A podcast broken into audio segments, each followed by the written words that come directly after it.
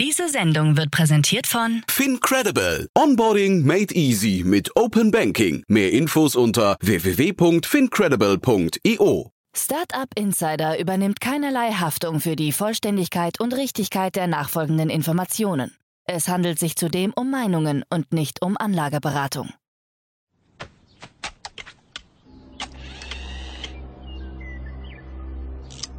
To infinity and beyond!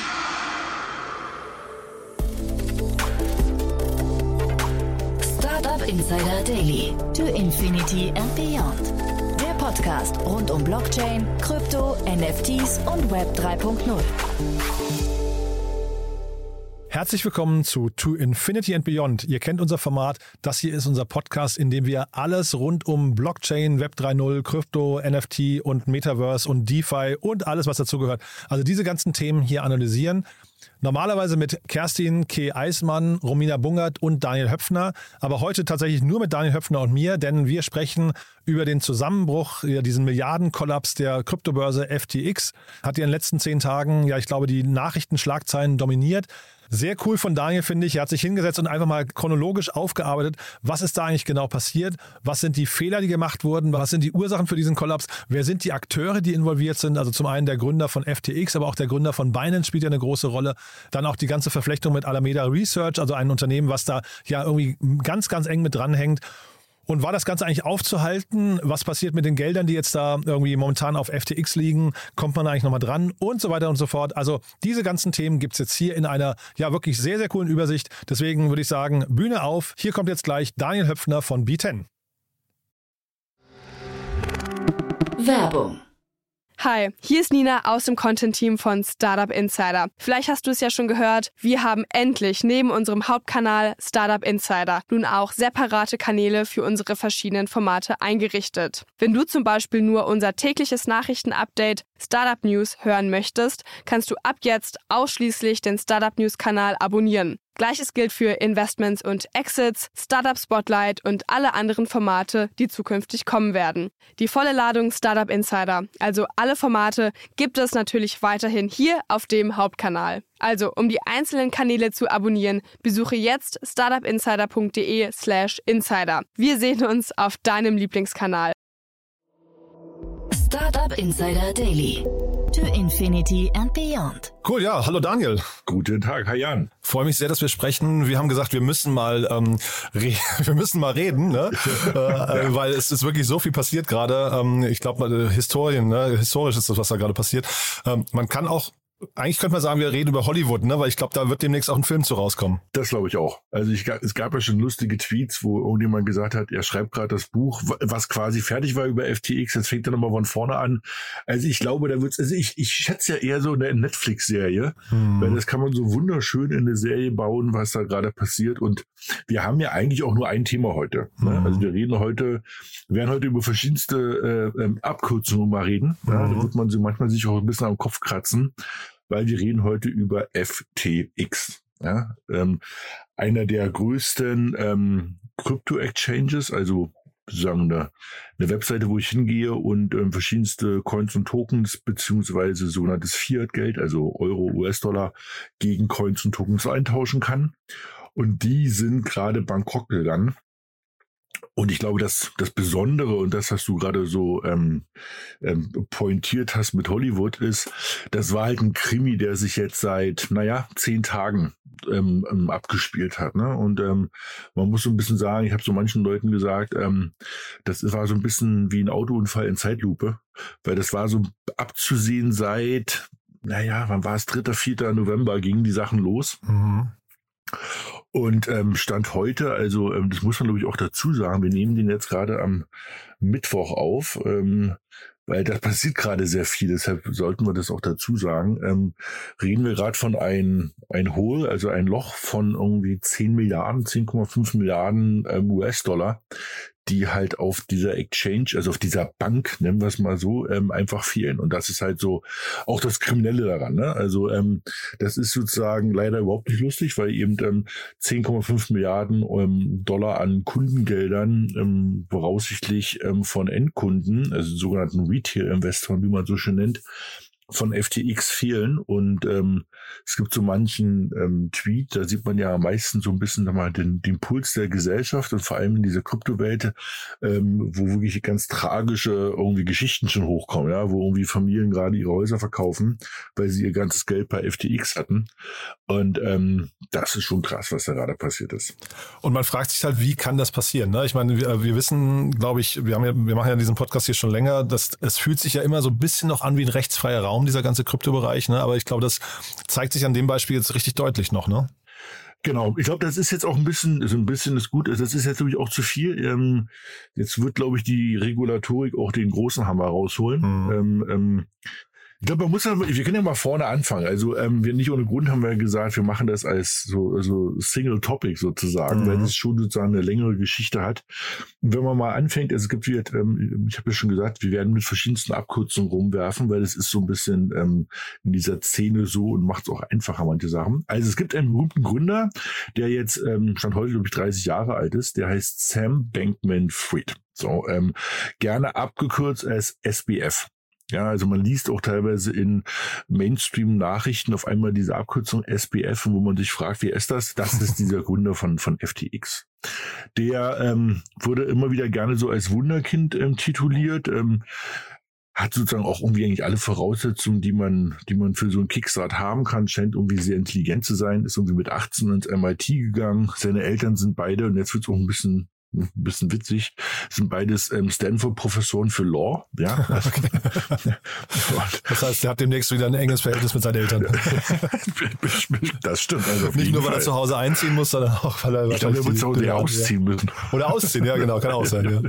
Der ja. wird, glaube ich, woanders einziehen. Ähm, und äh, wird, und hat dann mit 25, ähm, also nach, hat dann Physik studiert, ähm, hat es irgendwie auch sehr, sehr gut abgeschlossen und hat dann bei und jetzt kommt schon die erste Sache, wo man eigentlich so ein bisschen sich mal im Kopf greifen muss als, als Gesellschaft, da ich mal, hat danach angefangen bei der Trading-Firma. Ne? Also was ich meine mit an Kopf fassen, es ist halt irgendwie schon immer, man muss schon mal überlegen, dass sozusagen die besten Köpfe der Welt halt nicht immer unbedingt im Finanzen- und Trading-Bereich arbeiten müssen, weil der hätte ja auch als Physiker einfach die Welt verbessern können. Ne? Aber das nur so als Nebensatz. So, der ist also zu einer Trading-Firma gegangen, hat dort wohl verschiedenste Rekorde gebrochen mit 26 und hat dann gesagt, ähm, das ist alles ganz nett hier das war, glaube ich, an der Ostküste. Ich gehe wieder zurück nach Berkeley und ähm, ich will hier was Großes ähm, bauen und war relativ spät in diesem Kryptobereich. Ich glaube, der hat irgendwie auch selber mal gesagt, er hat eigentlich erst 2017 angefangen, ähm, sich damit so ein bisschen zu beschäftigen wo ja eigentlich so manch andere schon irgendwie seit drei, vier Jahren sozusagen in diesem Rabbit Hole, wie man so schön nennt, drin waren. Und hat dann und dann geht es sozusagen los, gesagt, pass auf, ähm, ich fange an, mit bestimmten Trading-Mechanismen und Strategien eben äh, mit diesen Kryptos zu traden. Und hat dieses Alameda Research gegründet.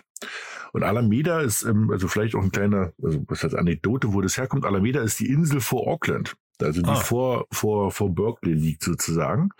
Und hat Alameda Research gegründet und hat angefangen, Geld einzusammeln und hat eben ähm, nach bestimmten, man nennt es so schön quantitativen Trading-Mechanismen, also sozusagen nach, ich sag's mal, Matheformeln basierte ähm, Tradings, angefangen, ähm, damit auch Geld zu verdienen.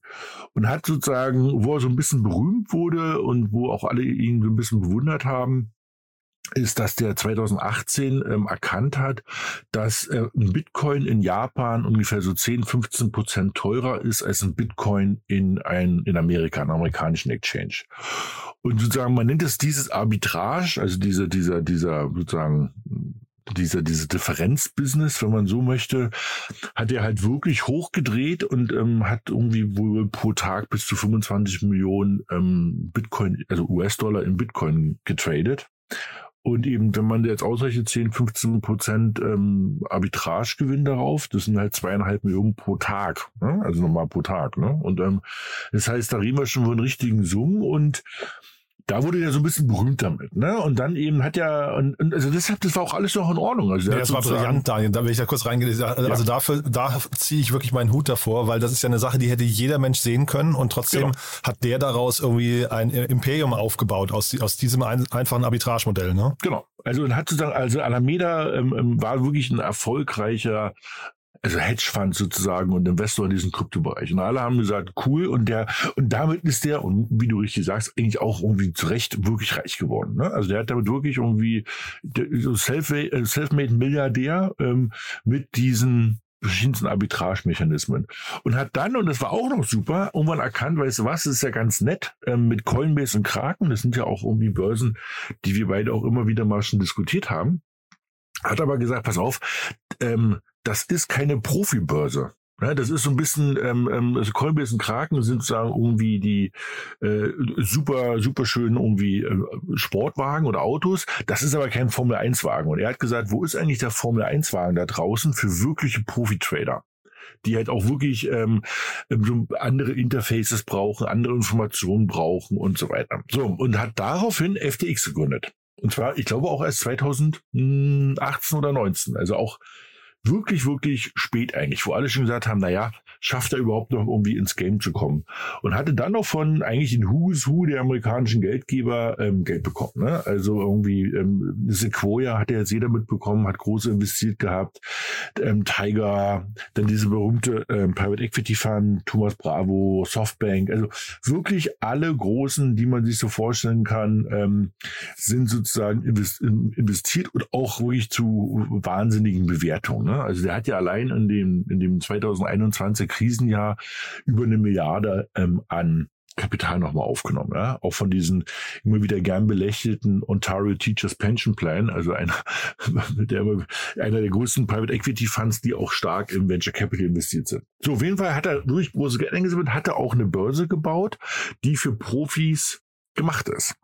Und hatte dann Alameda Research, wo ihn immerhin am Ende noch 90 Prozent gehörten, umgebaut als, jetzt wird so ein bisschen technisch, als sozusagen ähm, als Market Maker für FTX. So, was heißt denn das? Damit man es auch mal kurz erklärt. Und zwar, wenn ich natürlich irgendwelche ähm, ähm, Coins oder irgendwelche Währungen, Digitalwährungen hand, handle, die relativ wenig gehandelt werden, habe ich halt sozusagen ähm, wenig Volumen im Markt und wenn ich dann als Trader, als Profi sozusagen in dem Bereich ähm, da was verkaufen will, gibt es gar nicht genug Nachfrage und dann gibt es Probleme mit dem Kurs und so weiter. So ein Alameda war, hat er sozusagen als, als Market Maker aufgebaut, die sozusagen immer für genug Liquidität auch von kleinen Coins und Tokens sorgen. Und die kaufen das dann halt ab und eben verkaufen es dann später langsam in den Markt rein und nehmen das sozusagen auch, das ist ihr Business. Es gibt in der Aktienwelt schon schon seit Ewigkeiten, gibt es dann auch in der Kryptowelt. Die verdienen auch wirklich gutes Geld. Das heißt, Alameda Research hat damit auch gutes Geld verdient. Von der, das, da geht's schon los, was natürlich so ein bisschen Geschmäckle hat, weil es ist ja die Privatveranstaltung von, ähm, von SBF, also Sam Bankman-Fried, ähm, sozusagen der Market Maker für FTX zu sein. Aber dies führte dazu, dass eben ähm, viele Profis ähm, zu FTX auch hingegangen sind. Ja, und jetzt wir werden es auch am Ende noch zum, ähm, dazu kommen, gibt es ja gerade alle möglichen VCs und, und, und andere Fonds, die auch gerade ins Strauchen geraten, weil die nämlich FTX genutzt haben und teilweise dort noch relevante Kundengelder zu liegen hatten. So, also bis dahin ist erstmal alles in Ordnung. Wir sind jetzt irgendwie so im 2021 am Ende. Mhm. So, und ähm, dann passiert halt eine Sache, das hatten wir ja hier auch schon mal groß diskutiert gehabt, dieses große Terra Luna-Debakel. Ja, äh, im Q1, Anfang Q2 diesen Jahres 2022, wo sozusagen diese eine Stablecoin und diese Landing-Protokoll eben pleite gegangen sind und sozusagen verschiedenste große Fonds auch so mit sich gerissen hat, wie dieses immer wieder zitierte ähm, Three Arrow Capital, also 3AC abgekürzt. Ähm, und man nimmt Stand heute auch an, dass es halt ähm, Alameda eigentlich auch erwischt hat. Ja, das heißt, sie hatten auch größere Positionen dort. Und ähm, jetzt war natürlich die Frage, ähm, was kann man machen, dass die Firma Alameda ähm, im, im Research nicht pleite geht. Ähm, jetzt muss man noch mal so einen kleinen, ähm, oder was hat dann passiert ist sozusagen auf der illegalen Seite, und das ist jetzt, wo man wirklich sagen muss, das ist einfach hochgradig illegal, dass sozusagen FTX Kundengelder, ähm, die dort sozusagen zur Verwahrung auf dieser Exchange oder auf dieser Bank liegen, ohne Wissen der Leute und ohne Wissen von irgendjemand überhaupt im relevanten Stil sozusagen zu Alameda Research geliehen haben oder rübergegeben haben, damit die also ein Collateral, also eine Sicherheit haben, dass sie halt weitermachen können und nicht pleite gehen. Ja, also das ist jetzt sagen, äh, wo man sagt, jetzt, jetzt verlassen wir halt auf jeden Fall alles, was irgendwie legal oder wo man noch sagt, das ist cool oder Respekt, sondern jetzt ist es einfach hochgradig illegal und scheinbar ein kleiner Kreis von Leuten hat das gewusst und eben, es gibt halt so ein paar Verquickungen, wo du halt sagst, es ist halt irgendwie, das, das stinkt, wie man so schön sagt. Ne? Ja. Also zum Beispiel die Chefin von Alameda Research ist scheinbar, ich meine, wir kommen jetzt auch so ein bisschen in Spekulative, aber das ist zumindest das, was irgendwie so erzählt wird, auch die Freundin oder Ex-Freundin von Sam Bankman-Fried, wo du auch sagst, also das kannst du halt machen, wenn das hier irgendwie eine Dönerbude ist, ja, oder irgendwas. Aber das kannst du halt nicht machen, wenn du hier mit irgendwie mehreren Milliarden fremden Geld halt hantierst. Ne? Das meine ich, die, die Charaktere für die, für die Hollywood-Serie sind halt quasi vorgezeichnet, ne? Genau. Ja. genau. So, und jetzt, also, ähm, also bis hierhin wusste ja noch keiner davon, ne? Also nun kann man sagen, das ist also erstens natürlich hochgradig illegal, aber irgendwie noch ist ja gar nichts passiert oder aufgeflogen. Und jetzt muss man noch eine Sache wissen. Und zwar, ähm, das sind ja alles auch sehr ähm, egomane Typen, ja, sehr ego-getrieben und auch sehr aufmerksamkeitsgetriebene Menschen. Und jetzt gibt es noch einen zweiten und einen Player, der jetzt ins ganze Spiel mit reinkommt, nämlich Binance. Binance, eine der größten Börsen oder glaube ich die größte Börse draußen, ähm, geschätzte Marktkapitalisierung oder Marktwert 300 Milliarden, ja, 20 Milliarden Umsatz, wird von uns beiden immer wieder diskutiert. Hier habe ich zwei, dreimal immer das mit Schmunzeln erzählt, dass Binance die größte Firma der Welt ist, wurde bei Wikipedia unter Hauptquartier findest, unbekannt. Ja, also wo du sagst, wie kann eine Firma, die 300 Milliarden angeblichen Wert hat und irgendwie 20 Milliarden Umsatz macht, irgendwie kein Hauptquartier haben. Aber die eiern auch weltweit so rum, weil sie nicht wissen, wo und wie sie von wem reguliert werden wollen und müssen. Also auch keine, auch keine äh, lokale Zuordnung, ne? Die, die fühlen sich, glaube ich, nirgendwo richtig zugehörig, hat genau. Eindruck, ne? Ja. Genau. So, und jetzt kommt eine Sache, und zwar, ähm, Binance war einer der Gründungsinvestoren oder Hauptinvestoren von FTX. Das heißt, die haben irgendwann, also nicht irgendwann, sozusagen 2019, war das, glaube ich, also 2019 oder 2020, ähm, 300 Millionen bei FTX investiert. Und haben gesagt, cool, wir brauchen so eine Börse, unterstützt das ganze Ökosystem, finden wir gut. Und daraufhin ähm, ähm, haben die sozusagen losgelegt und haben auch ähm, ihren eigenen Token rausgebracht. Jetzt kommen wir schon auch zu wieder so einem Punkt, wo du sagst, warum hat eigentlich so eine Exchange einen eigenen Token? Der hat fast keinen Nutzen, wenn man ganz ehrlich ist. Das Einzige, wozu du die nutzen kannst, ist, dass du diesen ähm, FTX-Token, der heißt mhm. FTT, ja, also nämlich FTX Token, abgekürzt als FTE, also ein bisschen verrückt, ähm, konntest du kaufen und hast damit ähm, die Trading-Gebühren, die du auf der Börse zahlen musst, ähm, halbieren können. Du kannst aber auch sagen, also warum du das jetzt nicht irgendwie mit, ähm, den, mit irgendwelchen anderen Arten zahlen kannst, ist nicht ganz klar. Das haben sie sich ein bisschen abgeschaut bei Binance. Bei Binance macht es auch. Binance hat auch einen mhm. eigenen Token, womit du die Trading-Gebühren reduzierst. So. Binance hat dann angefangen, eine eigene, wirklich intelligente und skalierbare große Smart Chain, also Blockchain rauszubringen, eine eigene Blockchain zu entwickeln. So ein bisschen wie ISA, nur in so einer Weiterentwicklung. Ja? Mhm. Die sogenannte Binance Smart Chain.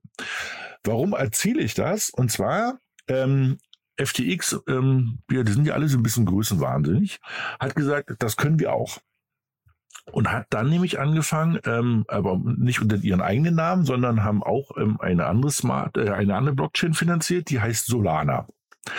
Die ist sozusagen ein eindeutiger Wettbewerber zu dieser Binance Smart Chain. Das heißt, wir haben jetzt sozusagen die Situation, dass wir sozusagen zwei große aufstrebende Crypto-Exchanges haben, zwei aufstrebende, intelligente, ähm, ähm, sozusagen Next Generation Blockchains, nämlich Solana für FTX und, Smart, äh, und Binance Smart Chain für Binance und ähm, die trotzdem irgendwo im Wettbewerb stehen. Und jetzt wird ziemlich, jetzt geht's ziemlich los. Jetzt ähm, ähm geht ziemlich los, dass das Ego mit den Leuten durchgeht und die sich über Twitter nämlich dann die Köpfe einhauen. Und zwar, das ist jetzt so wie das, was ich meinte, Autounfall in Zeitlupe.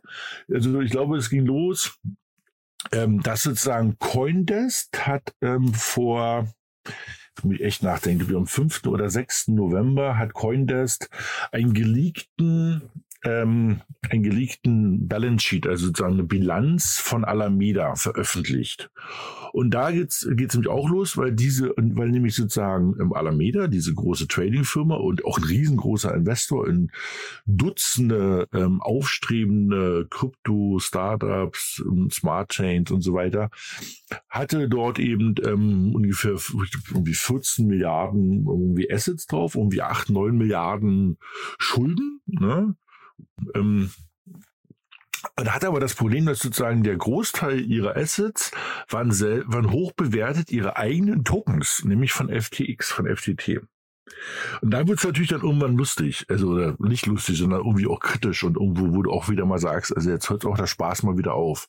Wenn sozusagen die, die, die Firma von deinem Ex-Freund, nämlich FTX, irgendwie ihre eigenen Token rausbringt, wie sie wollen, das konnten die nämlich, diesen FTT, der eigentlich keinen Sinn hat, außer die Tradinggebühren zu reduzieren auf der Börse sozusagen.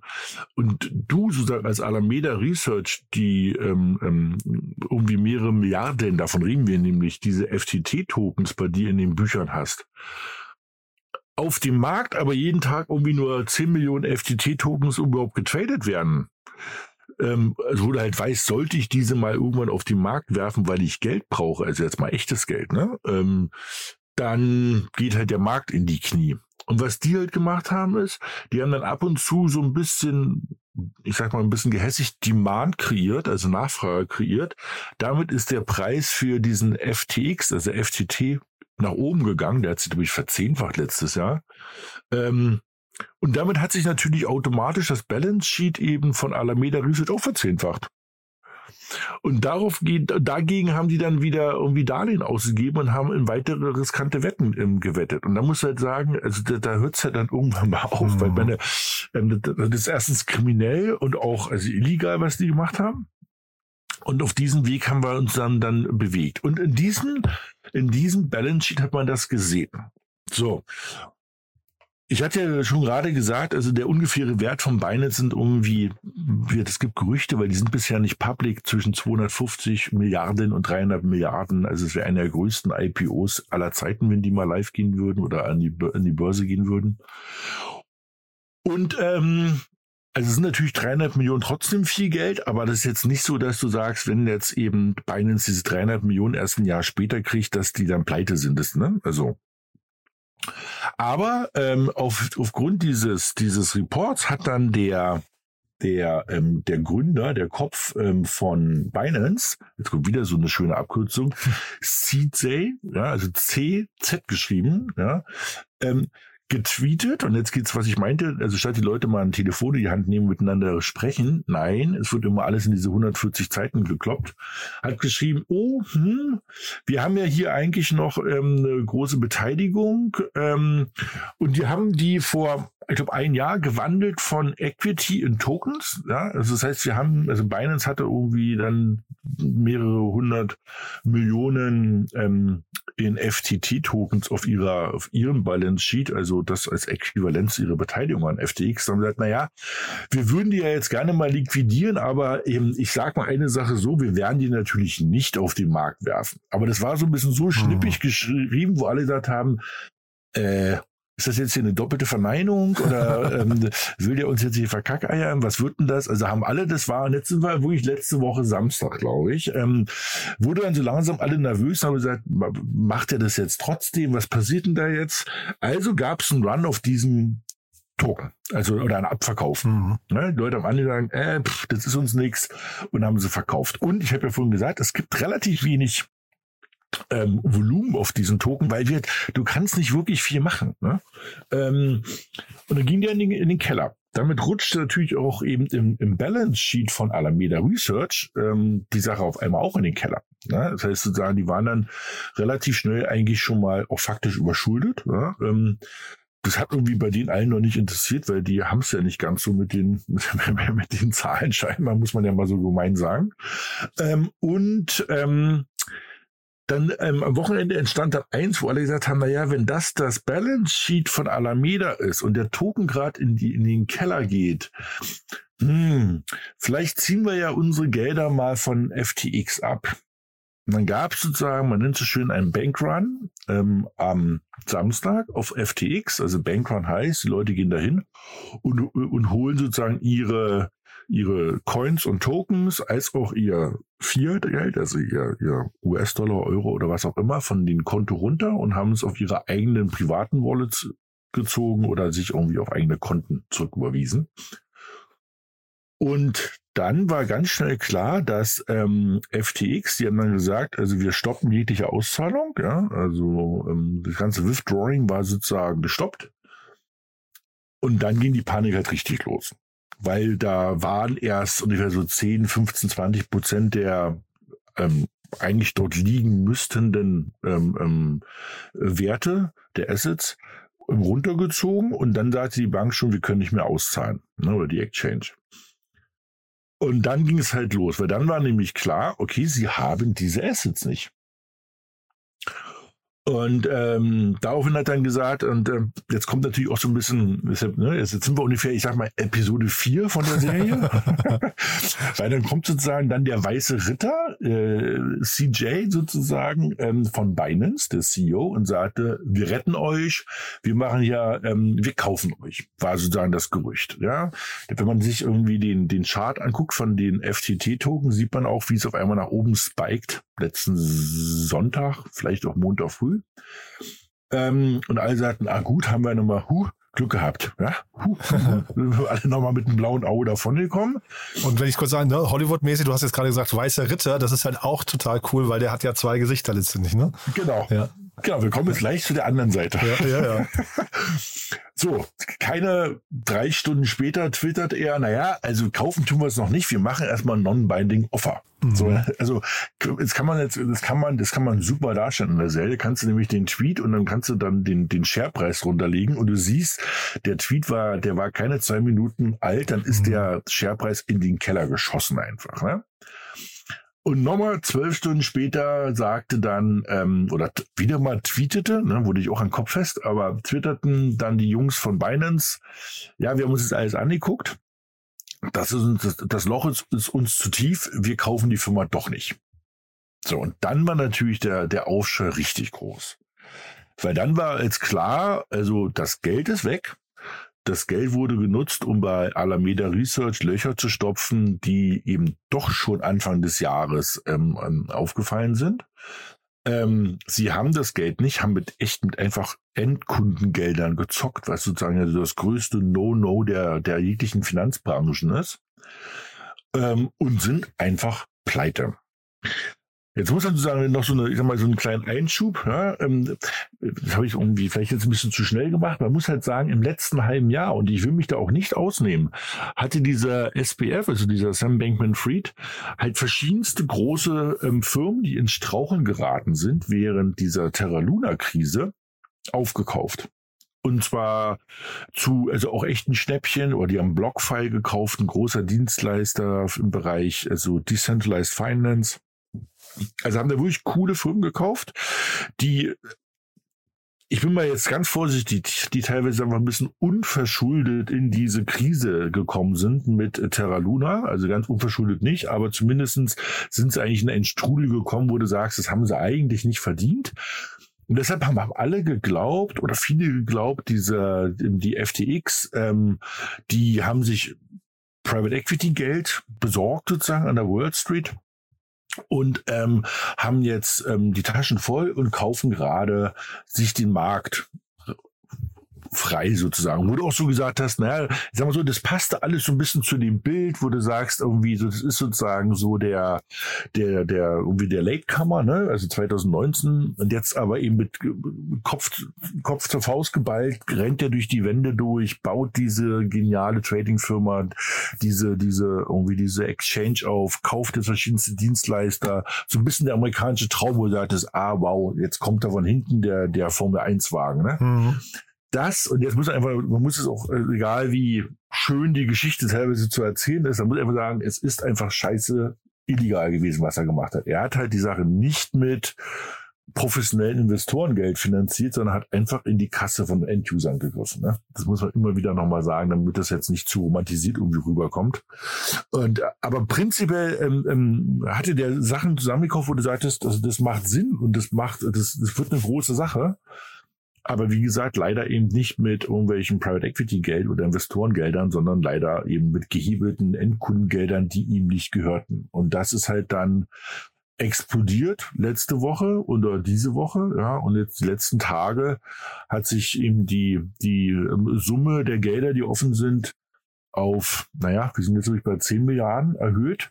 Jetzt sind schon die nächsten Firmen so ins Studium gekommen. Ja, also dieses BlockFi, von dem ich gerade gesprochen habe, ähm, hat, glaube ich, jetzt auch Insolvenz angemeldet. Das sind auch nochmal hunderte Millionen Endkundengelder. Ähm, man weiß schon von zwei, drei ähm, großen Venture-Fonds, Krypto-Funds, die äh, jetzt gerade auch pleite gehen werden, weil die ihre Gelder dort verwahrt haben. Also das wird noch ordentlich was nach sich ziehen und ähm, also das war jetzt erstmal sozusagen so der, der Ist-Zustand und da musst du halt sagen, das ist schon ja, wie, wie gesagt, das Hollywood-reif, was da passiert ist, ja. Ja, und die, also ich glaube, End, die Endkunden können dafür gar nichts. Ne? Die waren so ein bisschen treu doof. Ich glaube, wenn man den, den ähm, oder oder voll Urvertrauen, wenn man sich diesen diesen äh, äh, Sam Bankman-Fried anguckt, dann sieht der ja auch nicht, also der sieht ja alles andere als kriminell aus. Ne? Der, das ist ja so ein genau. so ein so ein Hippie, äh, weiß nicht, äh, dem einfach sein sein Auftreten scheinbar völlig egal ist, so immer in Shorts und und äh, und irgendwie so verwuselten Haaren und so weiter. Also ja. der der kommt daher, finde ich, wie jemanden, dem man auch das, das Gute im Menschen sofort abnimmt, finde ich. Genau. Hast du auf jeden Fall recht. Und der hat auch, und das ist jetzt nämlich auch, wo so die Kryptobranche sich so alle jetzt so selbst ein bisschen an den Kopf schlagen, weil also der, der war auch so ein bisschen so der, der Sprecher dieser Kryptowelt mhm. die letzten Monate. Und eben, der hat halt, also wir hatten es ja vorhin gerade mit Binance, dass die halt irgendwo nirgends richtig zu Hause sind und jetzt gerade überall gucken, wie lassen sich wo regulieren. Und ähm, der, der, der Sam Bankman-Fried und FTX hatte jetzt gerade so vor einem Monat auf ihrer Webseite so ein Manifest veröffentlicht, wo sie halt wirklich plädolieren, ganz groß für ähm, eine, eine Regulatorik und dass man eben ähm, Kundengelder mit einer Einlagerungssicherung haben muss und dass man eben ähm, bestimmte Regeln haben muss. Also der hatte so einen riesengroßen Forderungskatalog aufgestellt. Ähm, und er ging auch in der Politik ein und aus und eben auch irgendwie an der Wall Street. Deshalb haben alle gedacht, naja, das ist jetzt wirklich so mal das leuchtende amerikanische Vorbild des erfolgreichen Unternehmers, der jetzt den, ich, ich überzeichne das jetzt mal ein bisschen, die, die bösen Chinesen irgendwie überflügelt und mhm. jetzt, jetzt die Nummer eins wird. Und eben die Chinesen sind ja nirgends reguliert und die machen alles falsch. Und deshalb haben alle so ein bisschen applaudiert. Was jetzt auch dazu kommt, jetzt sind wir langsam bei Episode 6, ähm, das wird nämlich auch, also weil der ist nämlich auch einer der größten Spender ähm, der dieser Midterm-Election, die wir gerade hatten. Ne? Also, Für die Demokraten, glaube ich, ne? Der, genau, hat irgendwie 40 Millionen an die Demokraten gezahlt. Ich glaube, er hat irgendwie, ich glaube, ist der zweitgrößte Spender direkt bei Biden mit irgendwie 4, Milliarden, 4 Millionen oder 5 Millionen US-Dollar, 5 Millionen waren es, glaube ich. Das heißt, es hat auch so eine politische Dimension. Ne? Der war jetzt im Kongress, hat immer erzählt, wie man eigentlich das Thema Krypto regulieren müsste und wusste eigentlich, dass er seit auf einer 10 Milliarden Bomben besitzt, ja. Und irgendwie, das ist das, wo jetzt alle sagen, also wirklich, also, also Wein predigen, Wasser trinken, ja. Und äh, also der wusste, dass er betrügt. Ist einfach zu krass, ja. Also mhm. irgendwie gibt's da auch gerade so schon ähm, so Gesprächsbedarf, wo man sagt, das muss man halt den, muss man, muss man wirklich mal erklären, was da jetzt gerade ordentlich schiefgegangen ist. Man muss halt eine Sache nochmal sagen, auch jetzt gerade an dieser Stelle, also wir sagen es ja immer wieder. Erstens, das ist sozusagen keine Finanzberatung, ne, kein, kein Financial Advice, sondern eben Entertainment ähm, und Education. Und wir hatten es auch immer wieder in diesen, in diesen unseren Shows ja gehabt, ja. Ähm, es gibt diesen schönen Satz, also not your keys, not your coins. Ne? Mhm. Ne? Also in dem Moment, wenn du auf einer Exchange was kaufst und das dort liegen lässt, sind es nicht deine Coins. Die sind erstmal bei der Exchange, weil die haben deine, deinen geheimen Schlüssel, deine Secret Phrase sozusagen. Wenn du die runterziehst, das dauert 30 Sekunden sich auf sein eigenes Wallet, seinen eigenen Hardware-Ledger, das sind alles immer so eine Begrifflichkeiten, aber wir hatten das ja alles schon mal erklärt, das kann man sich nochmal anhören. Wenn man sich das runterzieht, dann kann nie was passieren. Dann können, mhm. dann können diese Exchanges pleite gehen. Ich habe meine eigenen Coins da drauf. Da liegt wo mir ist auch mein, mein US-Dollar oder Euro-Coin drauf. Der kann mir nicht weggenommen werden. Deshalb kann man immer nur wieder plädieren für zieht die Sachen auf eure eigenen Wallets runter und ähm, Genau. Ich glaube, wenn man ja. so nach vorne guckt. Ganz kurz äh, dazu, ich habe jetzt gerade in den letzten Tagen gelesen, der CZ hat irgendwie äh, irgendwie mal veröffentlicht. Er hat also für seinen, für seinen, als, als sein Wallet hat er ein, ähm, ein iPhone, das aber nicht mit dem Internet connected ist, da ist nichts anderes drauf, keine, keine anderen Apps und kein gar nichts, ja. Und dann äh, ist das quasi so seine, äh, er macht es immer nur an, wenn er mal traden muss oder sowas. Ähm, also das ist so quasi für ihn so der sicherste Weg. Ich weiß, vielleicht kann man sich von ihm was abgucken. Können wir auch mal verlinken, ja. den Artikel, ne? Ja. ja, also das ist auf jeden Fall ein valider Punkt, ne? Also eben, ähm, also gerade, man muss ja auch sagen, ich glaube, wir machen vielleicht Ende des Jahres auch nochmal ein Recap 2022. Mhm das wird eher ein bisschen traurig ausgehen. Ne? Also, weil also zwischen diese, so einer Katastrophe wie jetzt, ja, die sozusagen ähm, also ähm, von Profis mit wirklich krimineller Energie hatten wir ja auch verschiedenste Hacks oder verschiedenste wirklich technische Probleme und wo du sagtest, also deshalb ist natürlich sowas zu sagen, ähm, ich bin offline mit meinem Wallet, habe das wirklich eben ähm, ähm, meine eigenen Keys, meine eigenen Coins auf meinen eigenen Wallet und das liegt irgendwo anders, ist schon der bessere Weg, als das auf irgendeiner Exchange liegen zu lassen. Ne? Und man sieht es auch gerade, also die Zahlen bei diesen dezentralen Exchanges, also wo ich wie sowas wie Uniswap und wie sie alle heißen, ähm, wo ich auch eben handeln kann und Sachen irgendwie wechseln kann und exchangen kann.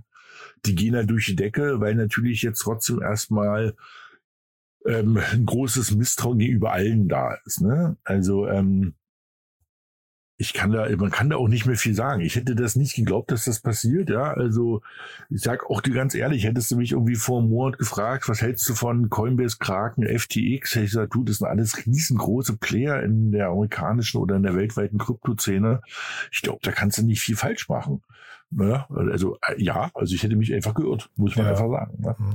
Und trotzdem, ich finde jetzt mal, du, du, hast ja jetzt gerade schon dieses Verhältnis von Sesi und ähm, und äh, ähm, Sam Bankman-Fried dann eben gerade schon mal thematisiert. Ne? Das finde ich halt irgendwie ganz spannend, ähm, ob das jetzt irgendwie so zwei Alpha-Tiere waren, die aufeinander getroffen sind und weil da keiner nachgeben wollte, sind, sind quasi jetzt die Endnutzer, die, die das ausbaden müssen, weil eigentlich hätte da ja auch, also ich, ich, ich glaube, für Binance ist das jetzt auch nicht gerade ideal, was da passiert. Das ist ja auch so eine Art Bärendienst, dass jetzt diese ähm, ähm, ne, ne, ne, quasi die ja. zweitgrößte äh, Kryptobörse da gerade pleite geht. Das, ist, das macht ja den Markt auch kaputt. Auf jeden Fall. Also ich glaube, ähm, also ich habe mich jetzt ein paar Mal erwischt die letzten Tage, dass ich auch wirklich sage, also egal wie, wie, wie nützlich oder interessant das Twitter manchmal ist, eigentlich musst du das Ding abschalten. Mhm. Also weil eben ähm, auf 140 oder 150 Zeichen kommt halt jede Botschaft nur verkürzt an.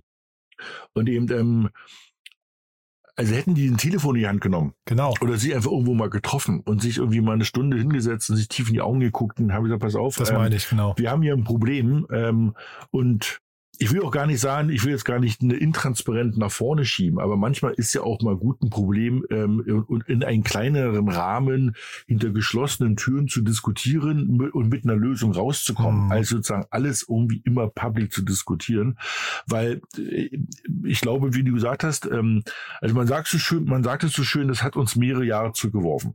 Und das ist jetzt einmal geldmäßig, also einmal natürlich das persönliche Schicksal von allen möglichen Leuten ist das eine. Das nächste Schicksal ist, dass der ganze Kryptomarkt um ungefähr 100 bis 150 Milliarden US-Dollar runtergerutscht ist. Mhm. Ja, also das ist ja trotzdem erstmal eine Wertvernichtung. Und vor allem, und ich glaube, das ist jetzt auf das, auf das große Ganze betrachtet, ein unglaublicher Vertrauensverlust weil du natürlich jetzt auch als, sagen wir, Mittelständler oder große Firma, die vielleicht auf dem Weg dahin waren, zu sagen, sie gucken sich diese Technologien genauer an, sagst du jetzt erstmal, ach du, weißt du was, ich glaube, wir machen doch erstmal Fähnchen. Ja, also, also, naja, verstehe ich ja auch. Jetzt im Moment sagst du auch, ich bin ja, also, ne, und das ist halt das, wie du richtig gesagt hast, das ist echt ein Bärendienst, ähm, dieser CZ und irgendwie Binance der ganzen Welt dort, ähm, statt die einfach mal miteinander gesprochen hätten und auch vielleicht mal mit den existierenden Investoren, weil die haben ja da auch irgendwie mehrere Milliarden investiert und das sind ja auch keine kleinen. Dann hätte man da ähm, vielleicht mal das Management ausgetauscht und auch mal ein paar richtigen, sowas wie ein Board. Also die ist auch eine Firma, die halt angeblich bis heute kein Board hatten und sowas wo du sagst, das hätte man einfach auch mal aufräumen können. Man hat, also man hätte das nicht kaputt machen, also kaputt machen müssen hört sich jetzt komisch an, aber es ist ja kaputt gegangen durch, und das ist zumindest meine Meinung, wie du gerade gesagt hast, sehe ich das genauso. Das ist eine, eine Ego-Shitshow gewesen von zwei ähm, Herren, die sich da über Twitter irgendwie ähm, bekriegt haben und jeder meinte, er musste den anderen so ein bisschen eins auswischen. Mhm. Ähm, die halt so von hinten rum verflochten wurden oder sind aufgrund wird einer also Finanzierung, weil Binance die halt am Anfang finanziert hat. Ja, aber statt, ich meine, hätte der CJ sozusagen einfach den SBF angerufen und gesagt, pass auf, ich habe hier 300 Millionen von deinen Tokens rumzuliegen. Im Moment ähm, gibt es ja gerade keinen Markt, was mache ich denn damit? Mhm, genau. Ja, dann hätten die auch einen Weg gefunden. Ja, und dann hätten sie vielleicht auch nochmal, das, also trotzdem war das illegal, das muss man immer noch sagen, aber es hätte nicht so explodieren müssen. Ich meine, es gab aber auch noch so einen Tweet oder, oder einen Hinweis, dass, ähm, dass äh, gerade weil SBF nach Regulier Regulatorik ähm, gerufen hat, dass irgendwie ähm, CZ auch gesagt hat, das ist quasi, das, das ist eigentlich eine, eine, eine Sache, das läuft gegen uns, ne? Und das wollen wir einfach nicht unterstützen. Ich glaube, das ist auch nochmal wichtig, dass also möglicherweise da auch politische politische ähm, äh, Themen noch eine Rolle gespielt haben. Plus ähm, äh, CZ ist ja relativ eng mit Elon Musk, die, der hat ja auch ähm, den Twitter-Kauf ähm, äh, gerade gefördert und der wiederum hat ja die Republikaner unterstützt. Ne? Ist auch nochmal spannend. Also ja. vielleicht hat das auch nochmal so eine kleine politische Dimension alles. Ne? Also wir sind jetzt sozusagen bei Episode 8. ja, genau. also wir können also quasi das Drehbuch schon mal fertig machen. Mhm. Ähm, ja, aber genau, also das, das, das ist genau wie du gesagt hast. Also ähm, das darf man nicht vergessen, dass ähm, also diese, die, die Hauptkommunikation in dieser Twitter-Welt ist über, äh, in dieser Kryptowelt läuft über Twitter.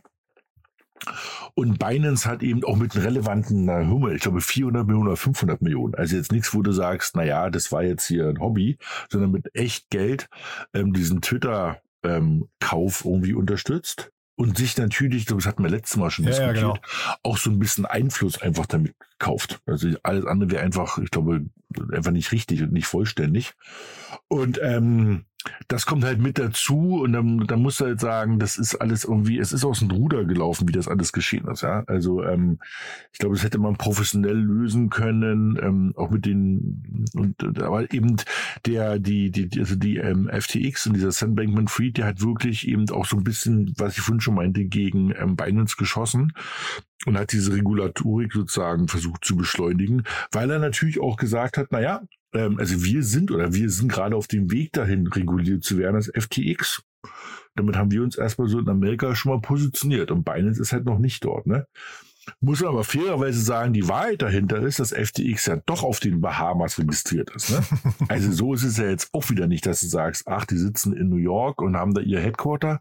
Nee, nee, nee. Also die, auch die sitzen in den Bahamas und irgendwie ähm, nutzen sozusagen die rechtlichen Möglichkeiten von diesen Sunshine States irgendwie dort aus. Ja, mhm. ja da, da, da kennt man auch Bilder jetzt von dem Anwesen, auf dem die da äh, residiert haben. Ich glaube, das kommt jetzt gerade unter den Hammer, wenn ich es richtig verstanden habe. Das war, glaube ich, irgendwie so ein genau. 40 Millionen Anwesen. Ne? Ähm, deswegen genau, habt ihr vorhin genau. gesagt, der muss zu seinen Eltern muss da einziehen, aber du hast gesagt, der muss er wahrscheinlich ausziehen, weil, ich meine, wir haben jetzt eben, du hast mehrfach gesagt, kriminell. Es ist relativ sicher, dass das nicht ähm, spurlos an ihm vorbeigehen kann, ne? Nee, glaube ich auch nicht. Also ich meine, das, also es gibt ein paar Tweets, wo irgendwie scheinbar es so aussieht, dass irgendwie vier, fünf Leute ähm, davon mindestens Bescheid wissen. Ähm, also wundert man sich ja auch, ne, auch mal das unter uns beiden gesagt, ne, also wenn irgendwie eine, eine Exchange Endkundengelder im Milliardenbetrag abzieht und woanders hin überweist, müsste man ja annehmen, dass da vielleicht bei irgendwie drei anderen Leuten noch ein Lämpchen angeht. Mhm. Ne? Also wenn nicht, fragst du dich ja, mit was für ein Governance und Sicherheitsregeln sind die denn ausgestattet? Wer sagt nicht, dass da irgendwie Donald Duck oder Dagobert Duck rankommt und irgendwas mitnimmt? Also sie müssen ja irgendwelche Sicherheitsmechanismen haben, dass ich jetzt irgendwie nicht irgendwie die 5000 Euro, die Daniel Höpfner auf der FTX liegen hat, jetzt um die Welt schicken können. Das ist ja meins. Aber irgendwie ist der da scheinbar nichts angegangen. Ne? Und eben, ähm, also ich bin mir relativ sicher, ähm, dass das, also erstens, das ist auf jeden Fall illegal und das ist natürlich auch eine Dimension an Illegalität sozusagen, wo du jetzt irgendwie auch nicht sagen kannst, irgendwie I'm sorry. Ne? Also ja, einer seiner ersten Tweets danach war ja irgendwie I'm sorry, der ging ja auch rum, wo aber die habe ich auch ein paar Leute geschickt, gesagt, also das ist das tollste I'm sorry, was man seit langem gelesen hat, ja. Also und ähm, also der wird halt mit einer sehr hohen Wahrscheinlichkeit irgendwie ins Gefängnis wandern. Und also auch sagt zu Recht, egal was der vorher Gutes getan hat, das ist ja das, was einem dann immer so ein bisschen so leid tut. Der hat ja viele Sachen, also hätte, hätte Fahrradkette, ne, wie mhm. immer, aber hätte er das jetzt nicht getan, ähm, also FTX war, glaube ich, auf einem super Weg, ähm, ähm, ein riesen IPO zu machen, wenn die Märkte sich irgendwann erholt hätten ähm, oder, oder würden in ein paar, paar, paar Monaten oder Jahren, ähm, weil die hatten erstmal alles, was du brauchst für eine gute Geschichte und hatten auch Kunden. Ne? Also, Aber man ähm, weiß ja nicht, wann es losging da mit den Problemen. Ne? Das ist ja, ja. ist ja oft so eine Domino-Reaktion. Dann machst du am Anfang machst du einen Fehler und be bekämpfst dann einen Brand mit einem Brand. Ja, und dann, äh, also die, wenn man sich jetzt mal den Kursverlauf von Bitcoin und Co. anguckt, dann war das letzte Dreivierteljahr oder Jahr war jetzt auch nicht so, dass man da leicht Gewinne machen konnte, sondern im Gegenteil. Ich glaube, da haben sich ganz, ganz viele Leute verzockt und der vielleicht auch, weißt du, und dann hat er, ja. dann wurde das Problem vielleicht immer größer dadurch, ne? Genau. Und man weiß auch leider so ein paar andere Sachen auch schon eben, ähm, ähm, also man nennt es, also was, also Alameda war ja sozusagen der Market Maker, das heißt, sie haben dafür gesorgt, dass gerade kleine Coins eben ähm, äh, eine gewisse Liquidität im Markt haben. Und ähm, das ist ja auch gut das ist ja auch ein Business. Was sie aber gemacht haben, ähm, weil man nennt es, man, man, man gibt so, es gibt, man nennt so einen Effekt den Coinbase-Effekt. Das heißt, immer wenn ganz kleine Coins, die, die irgendwie eine neue super Idee haben, auf Coinbase oder so gelistet werden, ähm, springen alle möglichen Leute rauf und sagen, ja, das ist eine tolle Idee, ich investiere hier mal 10, 20, 50 Euro. Wenn es natürlich irgendwie eine Million machen, geht der Großteil durch die Decke. Mhm. Ähm, das heißt, immer wenn auf solchen richtig großen ähm, ähm, Börsen, wie natürlich FTE FTX, Binance, ähm, Kraken, ähm, Coinbase neue Coins gelistet werden und ähm, gehen die halt durch die Decke. Das heißt, wenn ich das vorher weiß, kann ich damit einfach Geld verdienen. Mhm. Das nennt man Frontrunning. Das mhm. ist halt mhm. einfach verboten. Mhm. Sowas hat Alameda gemacht. Die haben sich halt regelmäßig ähm, mit den Coins im großen Stil eingedeckt wo sie wussten, dass sie jetzt bei Gelegenheit bei ähm, FTX, bei ihrer Schwester sozusagen, gehandelt werden und haben damit einfach dann Geld verdient und irgendwie zu Lasten natürlich von den Retail-Investoren, die gedacht haben, sie machen hier noch ein Schnäppchen. Dabei ähm, wurden die ersten 100 Millionen von ähm, von irgendwie Alameda schon irgendwie abgezogen. Und also das heißt, sie haben wirklich, man muss auch sagen, ähm, das ist jetzt wird so, wie soll man sagen, so ein bisschen philosophisch. Ähm, ähm, das sind halt sehr junge äh, Menschen unterwegs, die, glaube ich, ähm, das hat mit jung nichts zu tun, aber die sagen mal eine hohe ähm, Idealismus haben. Ähm, wenn du die teilweise auch zuhörst, also wenn das zumindest stimmt, was sie so sagen, wo du sagst, hoher Idealismus, aber sozusagen so ein bisschen diese, diese, also diese Regulatorik, das was wo immer eigentlich alle in allen Startups so die Augen rollen. Mhm. Ne? Also, mhm. dass du ein Board hast, dass du bestimmte Geschäfte hast, wo du eine Zustimmung brauchst von irgendwelchen Board-Membern oder wo du von irgendwie so von den Investoren, Shareholdern Zustimmung brauchst, wo alle immer sagen, oh Gott, nervt das und das ist ja alles irgendwie so langsam und ich will doch viel schneller agieren. Ja, das stimmt. Aber es ist genau dafür da, ne? Dass du halt irgendwie äh, vielleicht auch ab und zu mal so einen Moment innehältst und irgendjemand mal kurz mit drauf guckt und sagt, so geht das nicht. Und das hatten die halt nicht, weil die hatten keine funktionierende Governance, sie hatten scheinbar kein Board.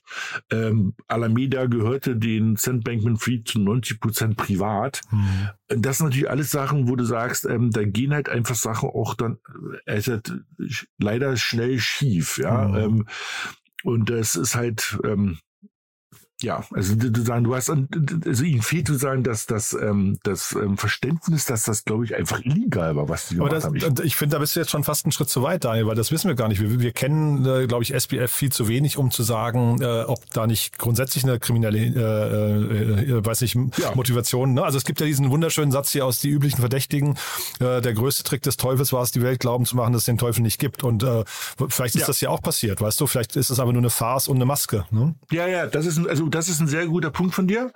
Ähm, ich, ich neige auch immer zu so einem ähm, grundsätzlichen Optimismus, aber du hast mhm. auf jeden Fall recht. Na klar, natürlich. Vielleicht war das eben, und das ist ein, übrigens ein sehr, also einer meiner Lieblingsfilme, by the way, und ein ja, wunderschönes super, Zitat, nämlich, da hast mhm. du wirklich recht. Und da hast du recht, genau, auf jeden Fall. Weil eben, ähm, ähm, es gibt ja so das Bild, was nach außen von diesem Sam Bankman Friedman gerne immer so gezeigt wurde, ist, was du gesagt hast, ne?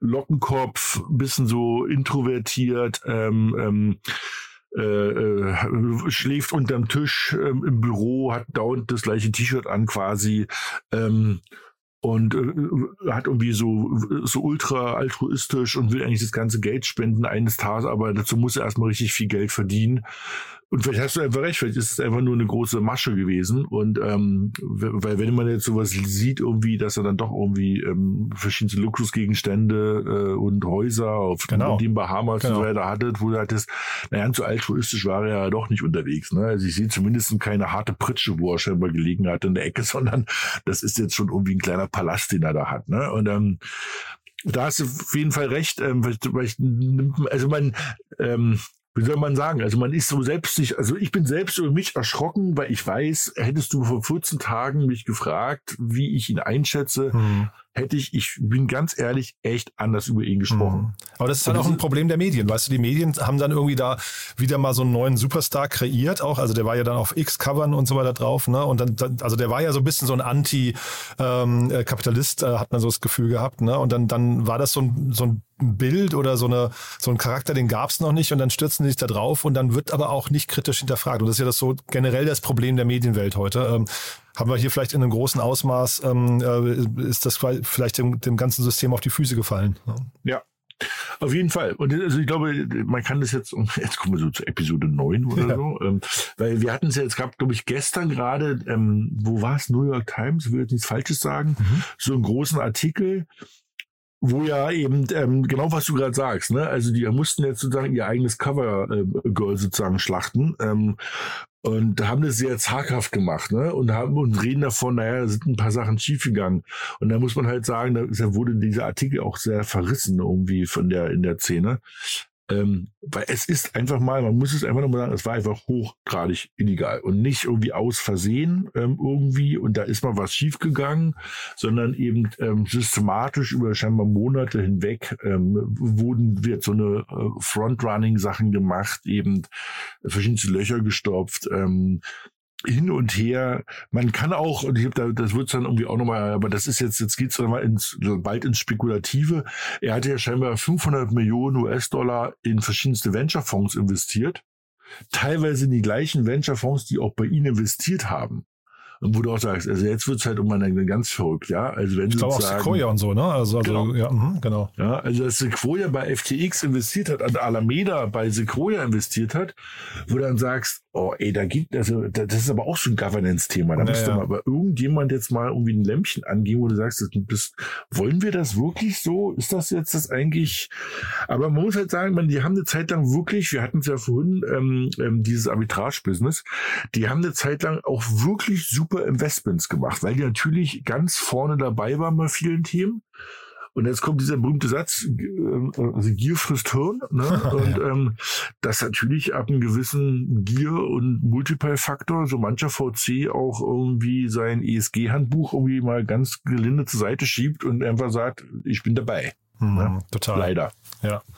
Ja, wie gesagt, also Medien, ich glaube, das ist nochmal ein Thema, New York Times und so weiter. Ähm, ich glaube, das sind ja so Trusted Sources, die bauen Vertrauen auf. Und wenn die so jemanden durchwinken, dann hat das natürlich dann eine Kettenreaktion auch wieder hinter. Also ich glaube, das muss man auch vielleicht an der Stelle nochmal, die, die, die, die sind mir momentan noch zu wenig im äh, Scheinwerferlicht, aber das muss man, glaube ich, auch nochmal hinterfragen, welche Rolle die gespielt haben.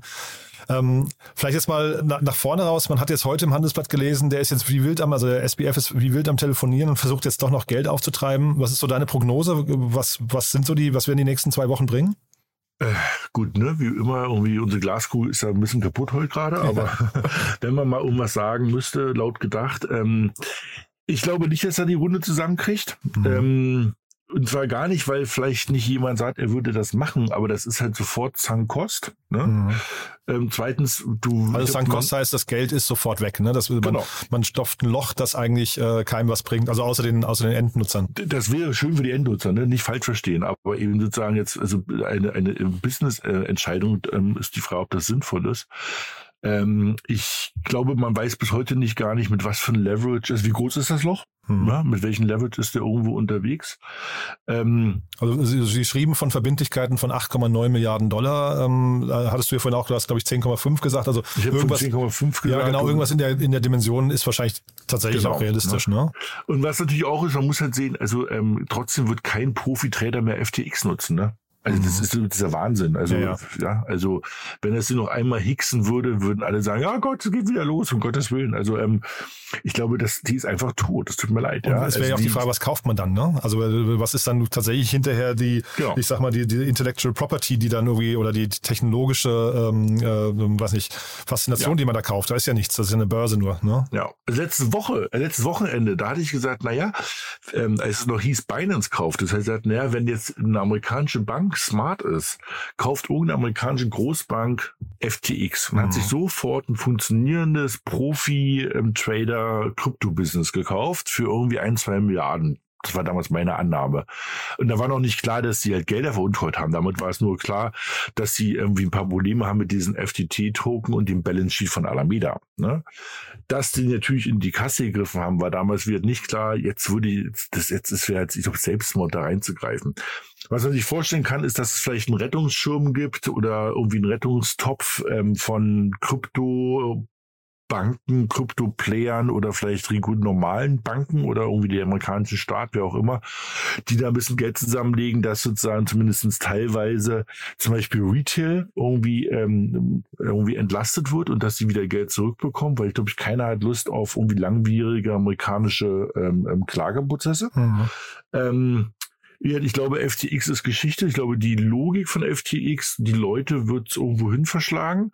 Ich hoffe, es klingt jetzt ein bisschen gemein, dass sozusagen die jetzt nicht alle zu Binance gehen, weil Binance ist schon sehr groß. Mhm. Also wir brauchen es jetzt nicht noch größer. Ne? Mhm. Also ähm, wir brauchen eher, dass Kraken, Coinbase und vielleicht noch zwei, drei andere äh, in der westlichen Hemisphäre unterwegs sind und hoch groß kommen. Was richtig sinnvoll wäre, wovon ich auch, ähm, man sieht es auch gerade, die Frage, ob das jetzt ein kurzfristiger Trend ist oder langfristiger, ist natürlich zu diesen dezentralen Börsen zu wechseln, weil dort kann ich halt gar nichts depo deponieren an Geld. Ne? Also gehe ich hin, tausche irgendwie A mit B und dann kriege ich B und dann ziehe ich B wieder ab. Das heißt, da gibt es so ein Risiko, dass irgendjemand mein Zeug klaut oder irgendwie damit irgendwie mit, mit, mit Hebelgeschäften irgendeinen Mist macht, gibt es dort gar nicht. Und ähm, jetzt, ich glaube, das wird, also wenn man so das Jahr ähm, im, im Revue passieren lässt, muss man sagen, dass die meisten Katastrophen, die wir hatten dieses Jahr in dieser neuen Welt, Web 3 und Krypto, immer bei zentralen Playern ausgelöst wurden. Das heißt sozusagen, und das ist ja eigentlich nicht die Idee. Ne? Also was mhm. wir ja gesehen haben, ist ähm, die letzten fünf, sechs Jahre, dass, ähm, dass diese dezentrale Idee wächst und gedeiht es on top aber immer wieder dann doch so zentrale große Plattformen gibt und da Sachen schiefgehen weil die ja immer noch dieses, dieses, dieses Bottleneck sind. Ne? Da müssen irgendwie alle durch, wenn man in diese dezentrale Welt will. Das ist irgendwie noch nicht ideal gelöst. Das heißt, ich glaube, ähm, das wird der dezentralen Ideen Schub geben. Es wird aber der ganzen Web3 und Kryptowelt einen Dämpfer von bestimmt noch mal ein Jahr geben, weil natürlich so mancher, ähm, sagen wir, größerer Player, der jetzt überlegt hat, da ähm, reinzugehen, sich zu engagieren, Sachen zu machen. Wir hatten es, glaube ich, im letzten Podcast mit JP Morgan, ähm, die angefangen haben, bestimmte äh, Inters, also Transaktionen zwischen Staaten über die Blockchain abzuwickeln. Das werden die hin weiterhin machen. Aber ich glaube, viele werden erstmal sich einen Teufel tun, das irgendwie im Bereich Retail nach außen zu kommunizieren mhm. und was zu machen, weil es mhm. ist jetzt zu viel schiefgegangen. Mhm. Und parallel haben wir ja gesehen, dass ähm, NFTs irgendwie auch gerade am Boden sind. Ne? Wir hatten das ja schon mehrfach thematisiert, dass auf OpenSea da der ganze, ja. ähm, äh, sagen wir, die, die, die, die Menge an Trades irgendwie, glaube ich, um 99 Prozent eingebrochen sind. Also es ist schon echter Winter, muss man gerade sagen. Sagen.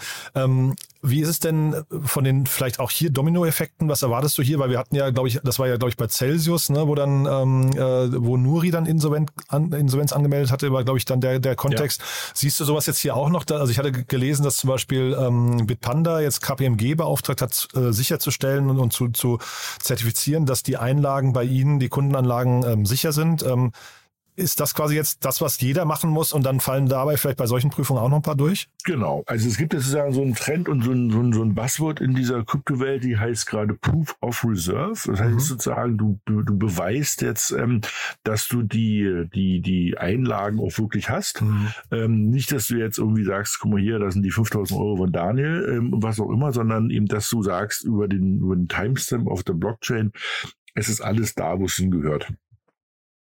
Da hört's, das hört sich erstmal super an und alle sagen, ja, super, Haken dran, dann haben wir ja nochmal Glück gehabt.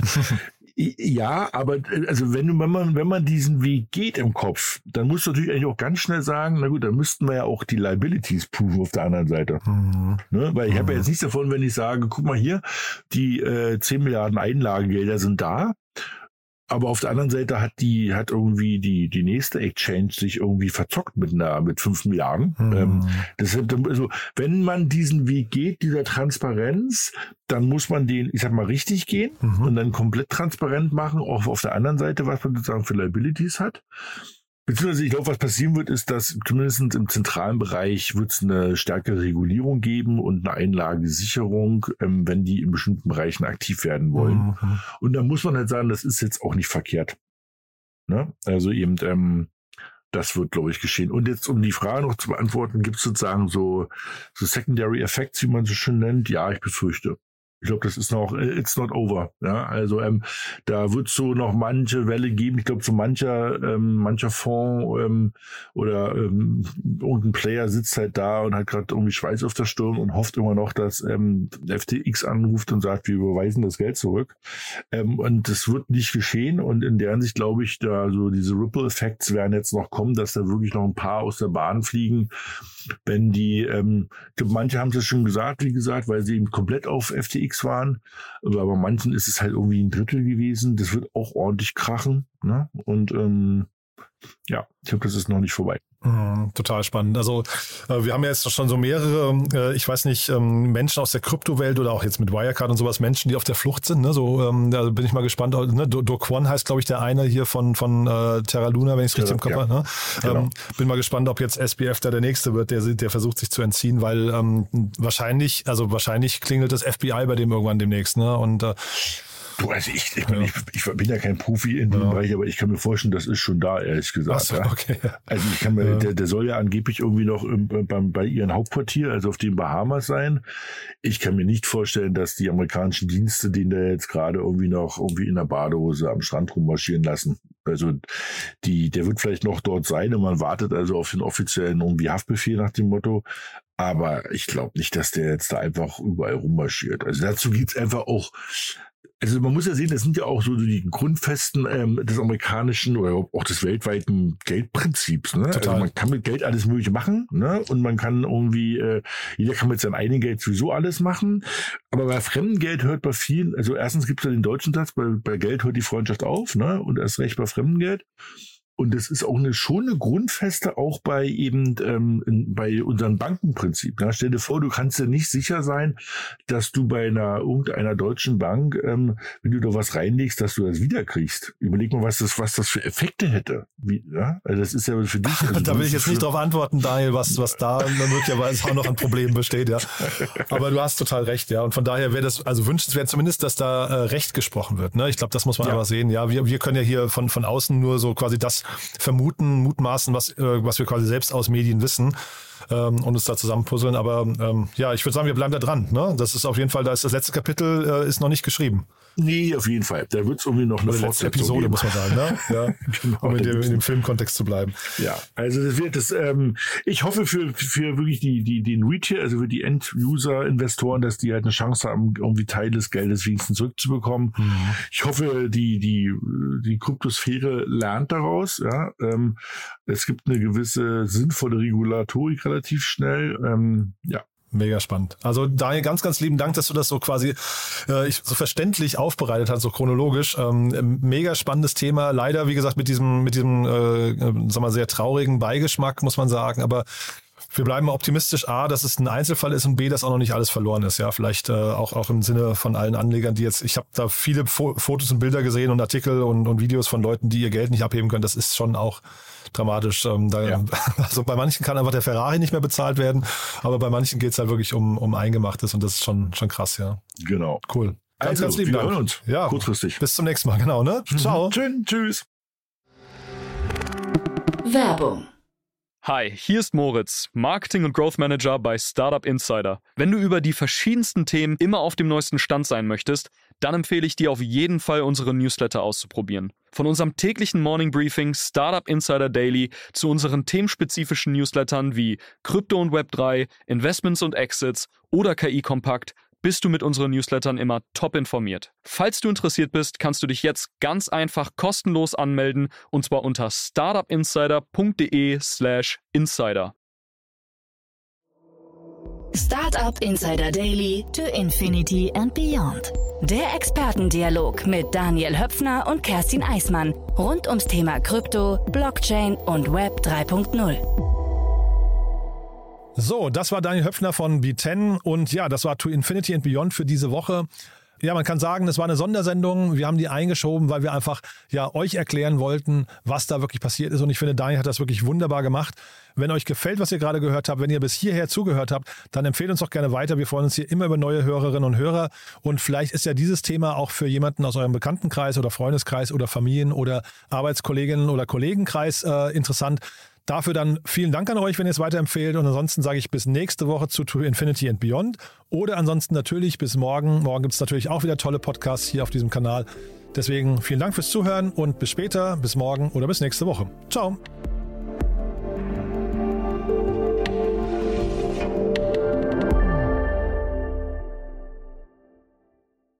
Diese Sendung wurde präsentiert von Fincredible. Onboarding made easy mit Open Banking. Mehr Infos unter www.fincredible.io.